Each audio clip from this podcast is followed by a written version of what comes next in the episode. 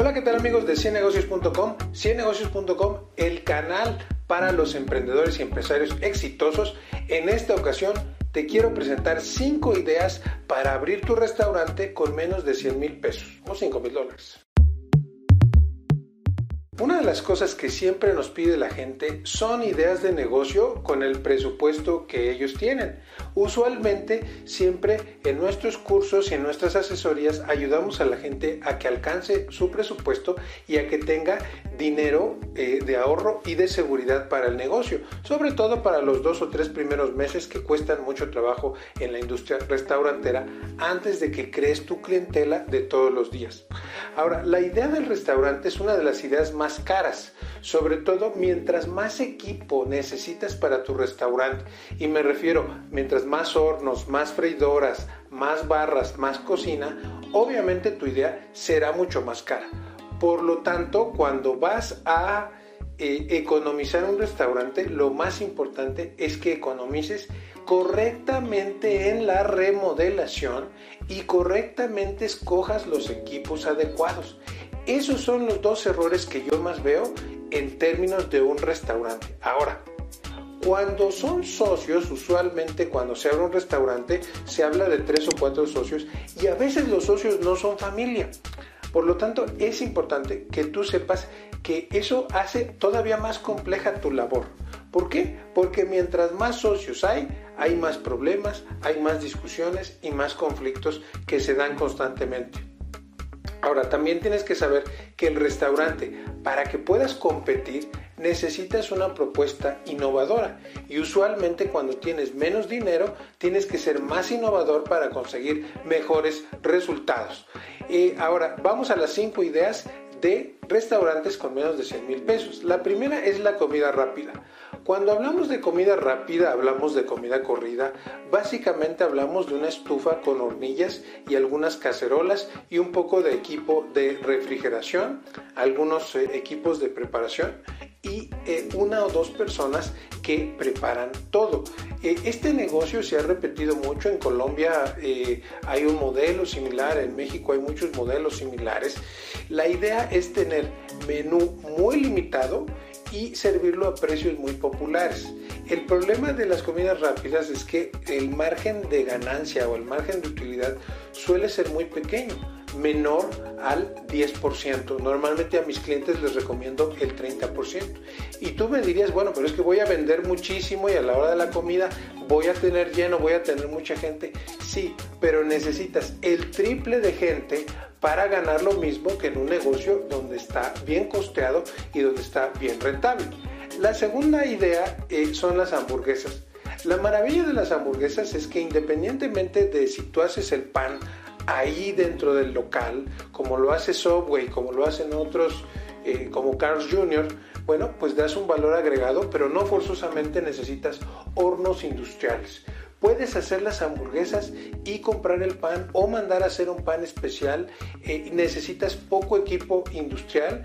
Eh, desgraciadamente necesitas una campana correcta para que esos gases se vayan y será complicado que te den los permisos adecuados. Un poco más complicado de lo normal. Digamos, los negocios más fáciles de poner del área de comida suelen ser la crepería y la cafetería porque no tienen gases o humos como en el caso de algo que es frito. Una churrería va a requerir mucho mayor eh, inversión en instalación de chimeneas a un negocio, por ejemplo, de hamburguesas. Entonces, el problema del negocio de hamburguesas es que probablemente necesites algún tipo de eh, conductos o ventilas para que se vaya todo eso, especialmente si tus hamburguesas son al carbón. Pero en términos de inversión, eh, no necesitas gran cosa, no necesitas muchos equipos industriales, más que una buena parrilla, eh, dependiendo del estilo de hamburguesas que tú hagas. La tercera idea que te tengo es una idea que se puede hacer muy sencilla, sobre todo si tienes un horno pequeño, que es la pizzería. La pizzería se puede empezar con un horno, una barra de preparación, un buen equipo de congelación y algunas mesas. Realmente lo importante es saber hacer la pizza de la manera correcta y que tu negocio sea bastante innovador, que sea diferente a los demás, que ofrezcas una propuesta diferente a los demás. La cuarta idea que te tengo son los baguettes y ensaladas. Eh, la maravilla del baguette y la ensalada es que el proceso de armado es muy rápido.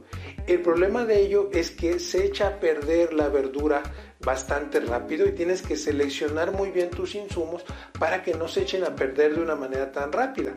Eh, si tú te pones a comparar una lechuga contra otra, la lechuga más cara, que tiene más conservadores, suele ser una lechuga que dura mucho más tiempo a una lechuga del mercado totalmente natural.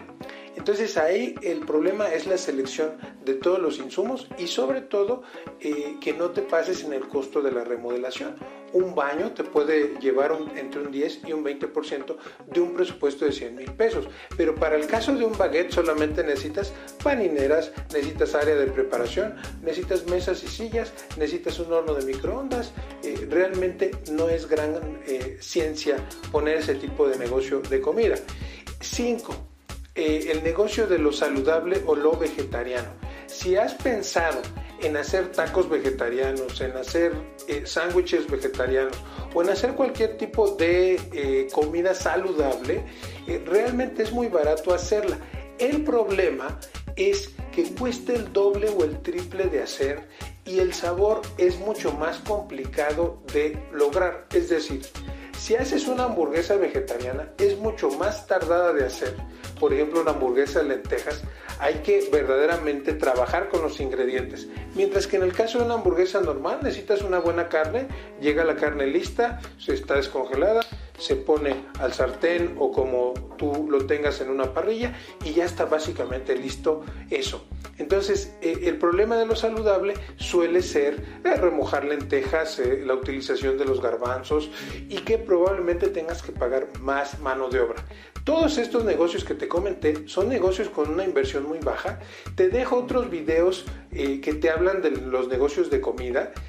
Espero que te hayan gustado la idea las ideas. Y recuerda que tenemos toda una serie de cursos para iniciar tu restaurante. Tenemos cursos de cómo iniciar tu restaurante, tenemos cursos de costeo de tu restaurante. Créeme, la clave para entrar bien al negocio de comida es estar muy bien preparado. Mi nombre es Luis Ceballos de ciennegocios.com, el canal de los emprendedores y empresarios exitosos.